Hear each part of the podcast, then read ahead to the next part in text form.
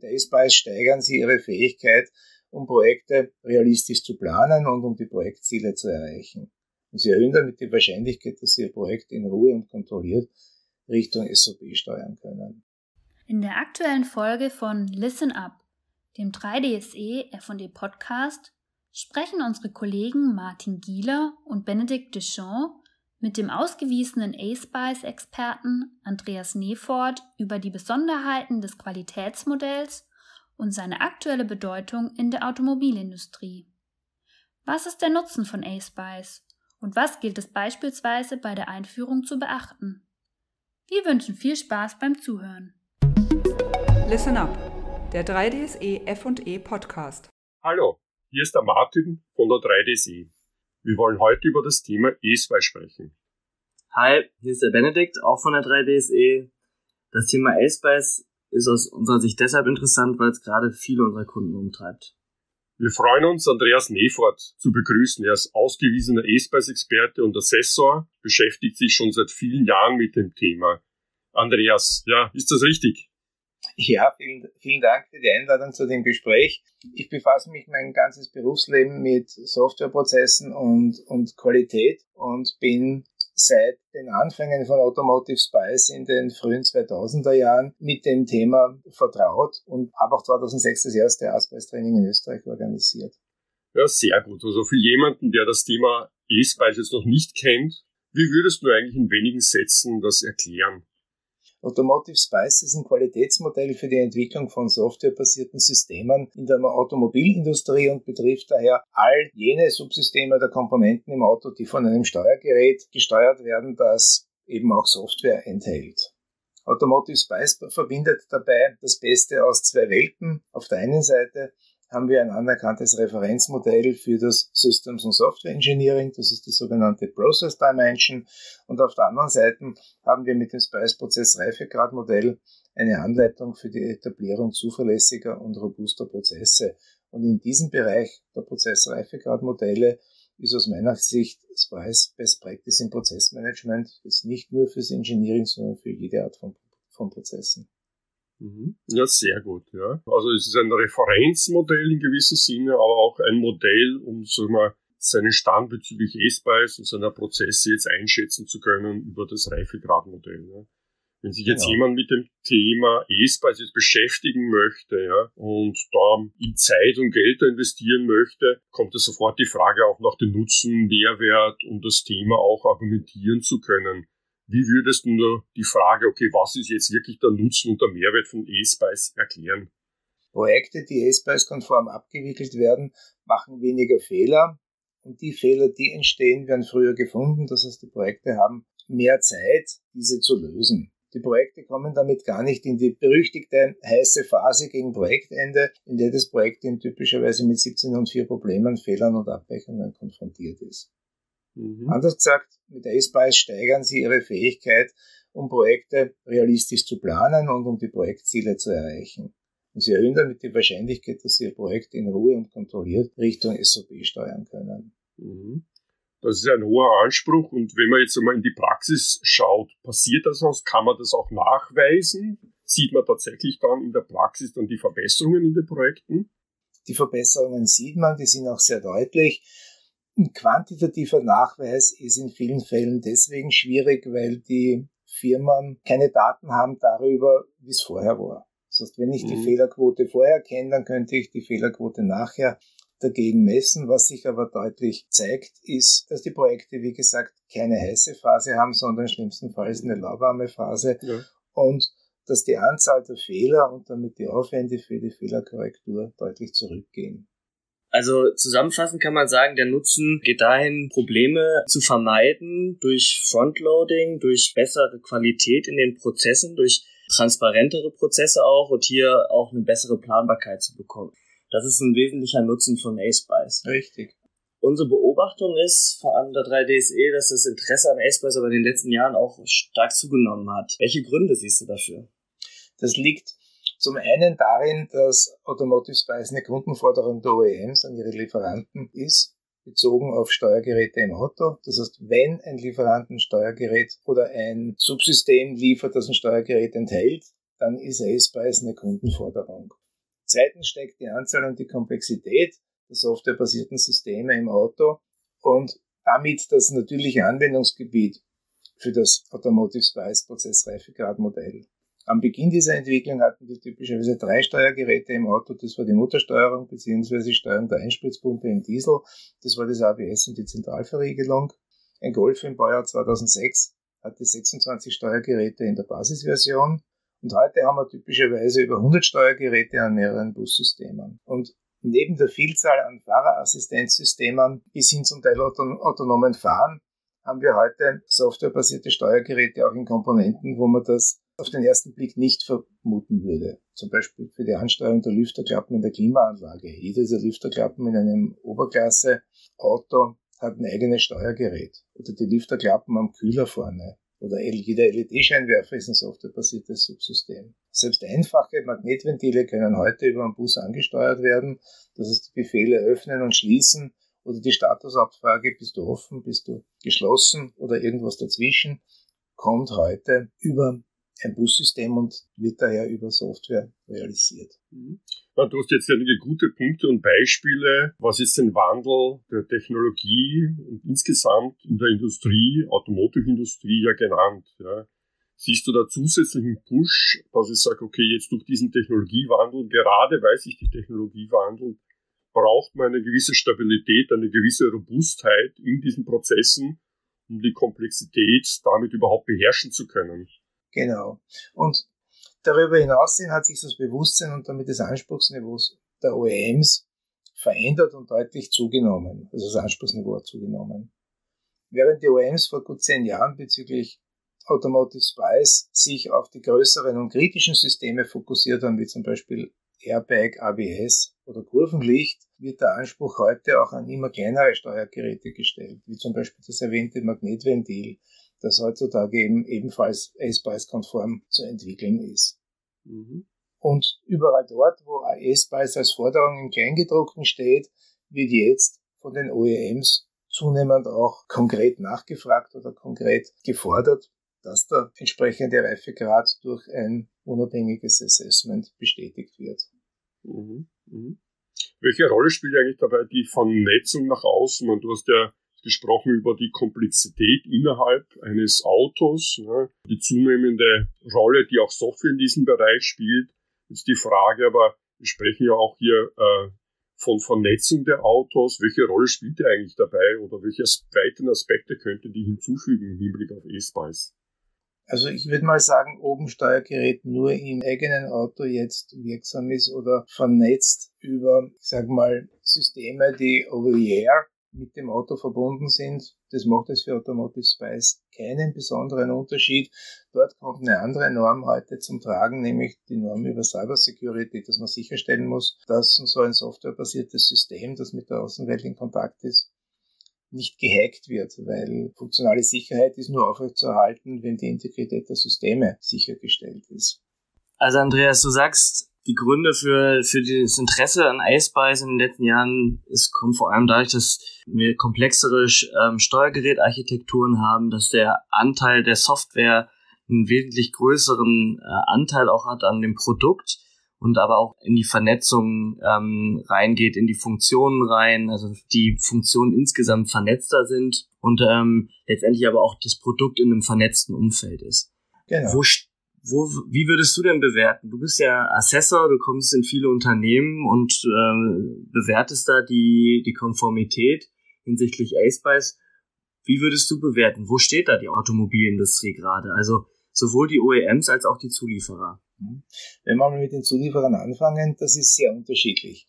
In den meisten Fällen ist es so, dass die Lieferanten die von den OEMs gestellten Ansprüche nicht im vollen Umfang erfüllen. Da gibt es manche Projekte, die mühen sich damit ab, in den Kernprozessen die Basisforderungen von Capability Level 1 zu erfüllen. Es gibt viele Projekte, die erfüllen Level 1 mehrheitlich oder ganz und für einige Prozesse Capability Level 2. Das typische Zielprofil ist, alle Prozesse im Rahmen des VDA-Scopes auf Level 2 zu erfüllen.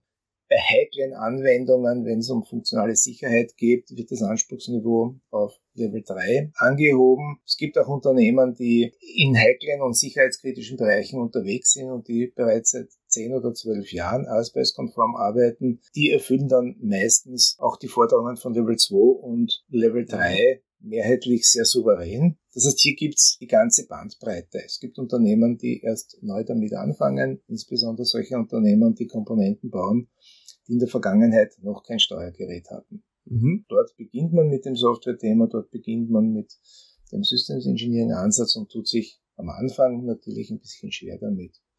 Wenn wir auf die OM-Seite schauen, dort kann ich keine konkreten Aussagen machen, aber was ich in den letzten Jahren sehe, es gibt bei fast allen großen OEMs derzeit große Projekte im Bereich Systems Engineering auf Fahrzeugebene und ASPICE-konforme Entwicklungsprozesse. Das ist ein Indikator für mich, dass die OEMs auch noch nicht dort sind, wo sie eigentlich sein wollen. Andreas, was ist so dein, ähm, deine Erfahrung? Was, was braucht es, wie lange braucht es, um, um die nächste Stufe zu erklimmen? Also wenn ich jetzt auf dem Capability Level 1 bin, was braucht es, um aufs Capability Level 2 zu kommen?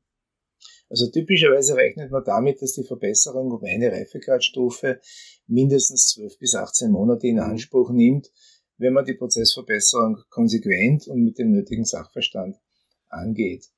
Diese 12 bis 18 Monate entstehen dadurch, dass man nach einem Initial Assessment mal die Prozessverbesserung konzipieren muss. Dann muss man sie pilotieren, dann muss man sie ausrollen. Und im nächsten Assessment kann man die Verbesserung erst dann bewerten, wenn sie in einem Projekt in der Realität umgesetzt worden ist. Das heißt, man geht davon aus, dass das mindestens drei bis sechs Monate wirksam sein muss, damit man es im Assessment entsprechend bewerten kann. Und so gesehen, wenn man zwölf Monate sieht, dann hat man sechs bis, bis, bis acht Monate Zeit, um das Improvement zu etablieren und dann muss es drei bis vier Monate zumindest gelebt sein und wenn man die 18 Monate am anderen Ende nimmt, dann haben wir halt ein Jahr Zeit, um das Improvement auf die Schiene zu bringen und dann haben wir eine Erprobungszeit oder eine Zeit, in der es in der Praxis angewandt wird, von vier bis sechs Monaten vielleicht. Mhm. Na, sehr spannend, Andreas. Ne? Und du hast ja schon etliche Assessments äh, durchgeführt. Und was sind so die typischerweise die größten Gaps, die du siehst oder Dinge, die dir aufgefallen sind, Dinge, die bemerkenswert sind? Die größten Defizite haben wir in unseren Assessments typischerweise gefunden im Systemverständnis der Ingenieure fürs Systems Engineering. Wir finden dort eine hohe Kompetenz in der Entwicklung der Einzelkomponenten, aber deutliche Defizite in der Darstellung und Dokumentation des mhm. sogenannten System of Interest.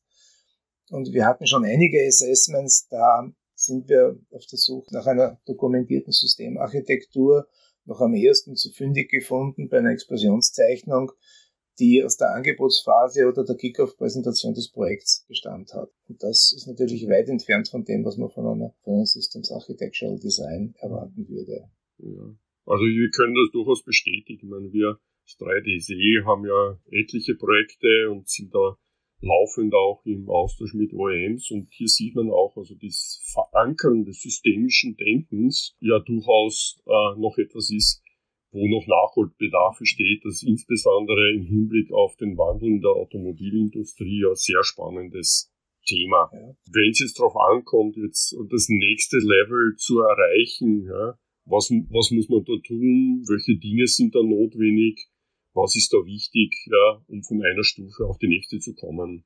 Ich denke, der Schlüsselpunkt ist, dass die Ausweisforderungen an die Prozesse als gleichwertige Requirements in dem jeweiligen Projekt gesehen und mhm. behandelt werden wie alle anderen Anforderungen. Das heißt, ich muss die Ausweis-Gaps derselben Ernsthaftigkeit angehen wie funktionale Anforderungen ans Produkt oder nicht funktionale Anforderungen ans Produkt oder die vom OEM geforderten Validierungstests. Und das Projekt muss die Verantwortung dafür tragen, auch diese Requirements zu erfüllen. Und natürlich kann das Prozessmanagement oder können Experten diese Prozessverbesserung und Process Improvement unterstützen. Aber die Verantwortung für die asbestkonforme Entwicklung sollte man dem Projektleiter des Projekts geben.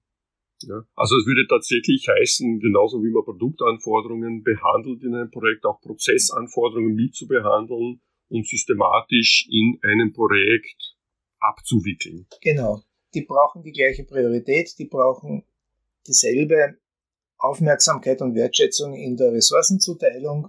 Dann gelingt's, dann gelingt's erfolgreich. Willst du denn das Thema Einführung stärker über die Prozessschiene ähm, fahren oder würdest du das stärker über die Projekte fahren? Also ich habe jetzt verstanden, du würdest es den Projektleitern mitgeben, das Thema. Wir, wir brauchen beides. Wenn Aspice eine Forderung des OEMs an das Projekt des Lieferanten ist, dann ist für die Umsetzung dieses Requirements der Projektleiter verantwortlich, so wie für, für alle anderen Forderungen an das Projekt. Natürlich hat der Projektleiter kann, oder kann der Projektleiter erwarten, dass er dafür von der Stammorganisation unterstützt wird, das heißt vom Prozessmanagement. Aber man darf die Verantwortung für die für die reifere Projektabwicklung nicht den Prozessleuten tun, weil die im Projekt ja keine Entscheidungsgewalt haben. Mhm. Wer verantwortet, muss entscheiden können und wer entscheidet, der muss auch die Verantwortung tragen. Und wenn mhm. die Entscheidungen beim Projektleiter liegen, dann muss der Projektleiter auch Mittel und Wege finden, um das umzusetzen. Auf der anderen Seite kann er natürlich zu Recht die Erwartung haben, dass er dabei von der Stammorganisation unterstützt wird. Mhm. Ja, sehr gut. Ja, Andreas, jetzt ja so, die Welt dreht sich weiter, die Technologien ent entwickeln sich weiter, die Produkte entwickeln sich weiter. Ich kann mir vorstellen, auch AceBice muss sich weiterentwickeln. Wie siehst du das? Was sind aus deiner Sicht die aktuellen Trends? Ähm, welche Trends nimmst du wahr? In welche Richtung wird sich aus deiner Sicht AceBice in den nächsten Jahren weiterentwickeln? Wir haben auf der einen Seite immer mehr Steuergeräte, die für die funktionale Sicherheit relevant sind. Da geht es um die ISO 26262 und die, die ASIL Level, für Automotive Safety Integrity Level. Das ist das eine. Wir haben immer mehr Steuergeräte, die aus Sicht der Cybersecurity relevant sind, weil sie mit der Umgebung des Autos kommunizieren, weil sie über Funknetze an externe Systeme angeschlossen sind und man kann die funktionale Sicherheit nur aufrechterhalten, wenn die Integrität der Systeme sichergestellt ist. Wir haben auf der anderen Seite einen starken Trend zur agilen oder besser gesagt zur iterativen Entwicklung im, im Bereich Automotive. Dort sehe ich allerdings noch einiges an Missverständnissen bei vielen Unternehmen. Und Automotive Spice wird sich genau in diesen Richtungen weiterentwickeln. Es werden Add-ons kommen für funktionale Sicherheit. Es ist ein Add-on, ein Plugin-Modell für Cybersecurity im Draft vorgestellt worden und kommt voraussichtlich in Automotive Spice Version 4 hinein.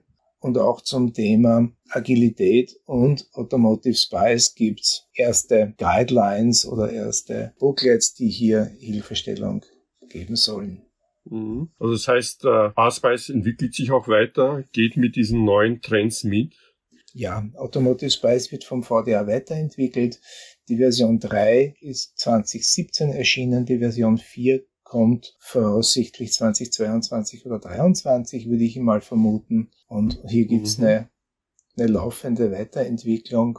Und zwischen den großen Aspice-Versionen gibt's ergänzendes Material, wie zum Beispiel die VDA Guidelines, die mhm. erschienen sind und die jetzt ergänzend Interpretationshilfen zu den Aspice-Forderungen enthalten. Jetzt hast du gesagt, dass ähm, auch das Thema Agile, äh, Agilität eine Rolle spielt. Das ist ja ein großes, äh, große Management-Fashion aktuell. Ähm, du hast das auch konkretisiert. Also du hast gesagt, im Wesentlichen geht es darum, die Entwicklung stärker iterativ aufzubauen, ähm, auszurichten. Wie passt AceBice mit Agil zusammen? Ist das ein Widerspruch? Ähm, da ist ja sehr stark auch Vorgaben äh, beinhaltet oder kann Aspice und Agil auch zusammen funktionieren? Wie ist da deine, deine Einschätzung zu dem Thema? Also aus meiner Sicht ergänzen sich die beiden Themen oder die beiden Systeme sehr gut, wenn man Agile jetzt nicht als License to Hack versteht, sondern als disziplinierten Prozess zur Entwicklungssteuerung. Automotive Spice definiert selber kein Vorgehens- oder Lifecycle-Modell, sondern stellt Anforderungen an das Lifecycle-Modell des jeweiligen Projekts und lässt sich daher auch in einem agilen Ansatz umsetzen.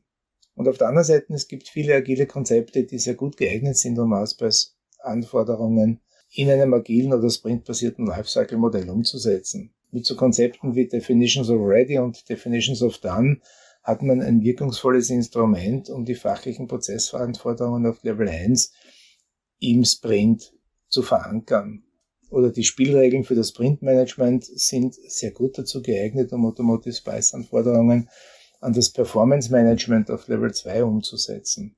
Und das Work Product Management auf Level 2 lässt sich durch die in Agile vorgesehenen Peer Reviews gegen wieder mal die Definitions of Ready oder die Definitions of Done wirkungsvoll unterstützen.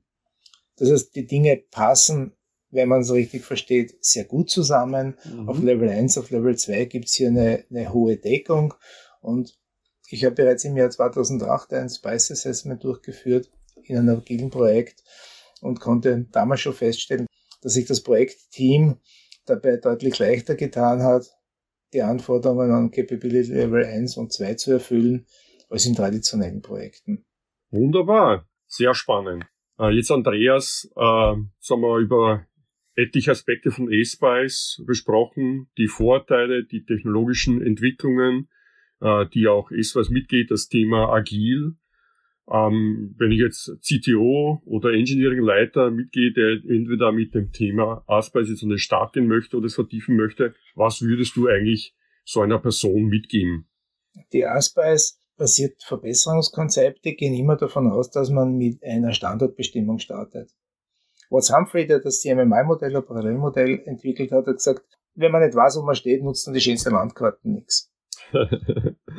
und das ASPICE Referenzmodell ist so eine Prozesslandkarte und auf der muss man zuerst einen Standort bestimmen, bevor man dann weiß, in welche Richtung man zweckmäßigerweise sich weiterentwickeln soll. Und daher sollte man beginnen mit einem Initial Assessment, das verbunden ist mit einem Initial Training der betroffenen Personen. In diesem Initial Training werden die Grundkonzepte vermittelt und damit können die Leute dann das Ergebnis des Initial Assessments besser verorten, besser verstehen mhm. und besser die Maßnahmen setzen, die notwendig sind, um die ersten Prozessverbesserungen umzusetzen. Mhm. Sehr gut. Also Estes wird dann tatsächlich auch zu einer praktischen Navigationshilfe, um sein Unternehmen bzw. seine Abteilung dann weiterzubringen. Ganz genau. Aber ich sagen, herzlichen Dank, herzlichen Dank, Andreas, war sehr, sehr spannend. Gerne. Ja, Andreas, auch von meiner Seite vielen Dank für das Gespräch. Die ähm, Ausführungen hat mir viel Spaß gemacht. Gerne. Listen Up, der 3DSE F&E Podcast. Herzlichen Dank an Martin Gieler, Benedikt Deschamps und vor allem an Andreas Nefort für dieses interessante Gespräch und die wertvollen Einblicke rund um das Thema der aktuellen Bedeutung des Qualitätsmodells A-Spice in der Automobilindustrie. Wenn Sie mehr zum Thema erfahren möchten, besuchen Sie auch gerne unsere Website unter www.3dse.de oder schreiben Sie uns eine E-Mail an kontakt@3dse.de. Wir freuen uns, wenn Sie auch bei der nächsten Folge von Listen Up dem 3DSE F&E Podcast wieder zuhören.